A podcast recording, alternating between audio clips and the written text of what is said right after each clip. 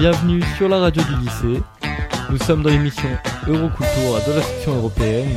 Je suis avec Thibaut, Anissa et Soukaina et moi-même Donna.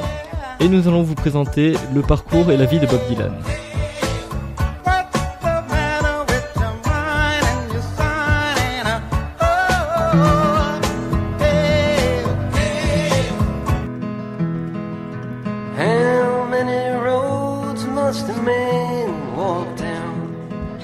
Hello, everybody. My name is Anissa, and you're on the Music Radio. Today, we will save Bob Dylan and Sue, a journalist. Hello, Mrs. Smith. Hello.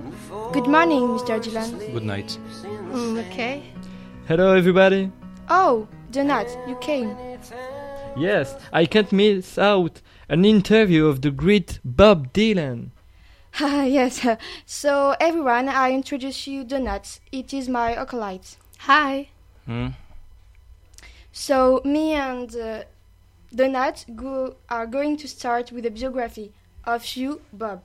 And when we will finish, uh, Sue will go ask some questions. Yeah, but not sure I answer. Okay. So, Bob Dylan, whose real name is Robert Zimmerman, was born on May the 24, 1941, in Minnesota. The iconic figure of folk rock is passionate from the childhood of, for the country and the blues.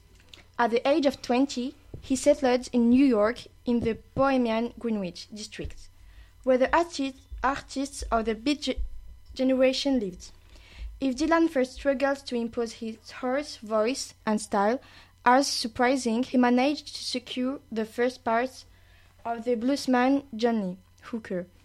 Bob signed a contract with Columbia Records and supported by his mentor Johnny Cash. His first successes were broadcast on radio. Thanks to Blowing in the Wind, composed in April 1962, the militant and poetic folk of the young composer touched the American people who were fighting against the Vietnam War and conservationism. His political commitment to the civil rights of black people is in his songs and become the anthem of a generation that refused the post-war model.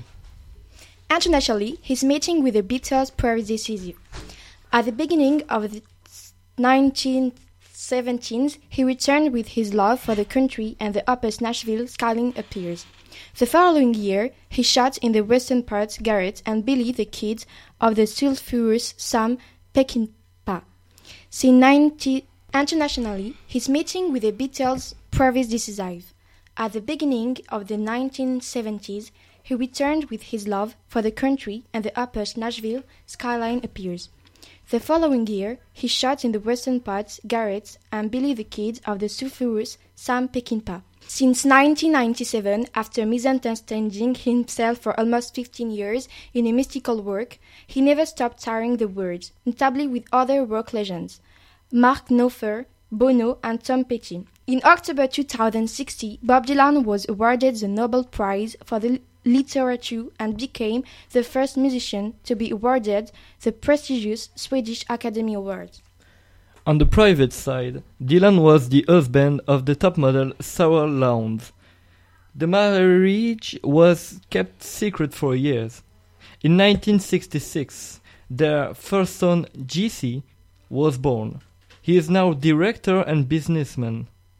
The couple gave birth to three other children Anna, Jakob, the singer of The Wallflower, and Samuel, since become a photographer. The couple divorced in 1960, uh, 1977, and Dylan married married his chorist Caroline Dennis in 1986. Their union lasted until 1992 and gave them a daughter, Desiree Gabrielle. So, Bob, what are you doing in Great Britain? Nothing. Can you tell us when and where you were born? No, you can find answer yourself. There are many biographies. You can consult it yourself. Don't ask me where I was born, where I live. Don't ask me these questions. I would prefer hear you say it. I won't tell you. Are you married to Joan Baez? Joan Baez was an accident. Do you mean a mistake? No, an accident. Ah, so you're married. I will be a liar if answered. Have you got any children? All the people with health problem have children. What are your health problem? There is glass at the back of my brain. I'm very sick. I can't see very well on Thursday. And I don't like my feet nails. Can you tell me when you became a professional? When did you write your first songs? When I was 12. When did you start your recording albums? In 1947. Uh, well, not in 1935. How many musicians play with you? Oh, um, 14, 15. What is the name of your band? I don't know.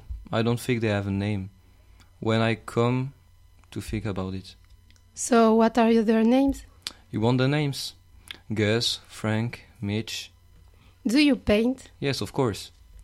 What kind of pa- painting? I paint my house. Are you currently writing a book? It's already written. It's already published? It will publish in autumn. And what is it, what is it about? It's a book about spiders. It will be called Tarantula. It took me a week to write 360 pages. Your song includes a message, don't they? Have you listened my song? Yes, in particular, in particular, Master of Harm, Bowing in the Wild. And Spanish Lovers. Have you listened it? Why you don't listen to this song? It's enough. I don't care. What your papers write about me, what you can write, what you want. People who listen to my song don't read. Why are you so aggressive, so hostile? Because you're still too. You use me and I'm just a subject to help you to sell your papers. I haven't got anything against you. I just wish you left me in peace. Um, okay, thank you everybody for listening us. It is the end and we so let's finish with the famous song of Bob Dylan. See you tomorrow. How many roads must a man walk down before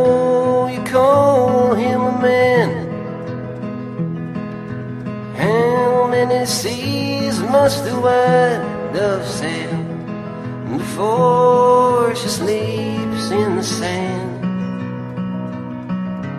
How many times must the cannonballs fly before they're forever banned?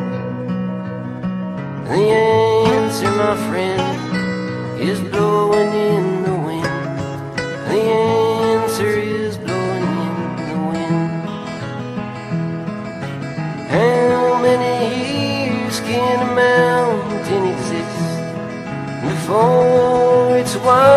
to the sea?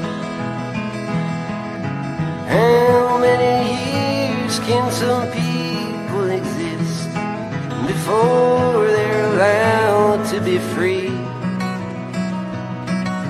How many times can a man turn his head and pretend that he just doesn't see?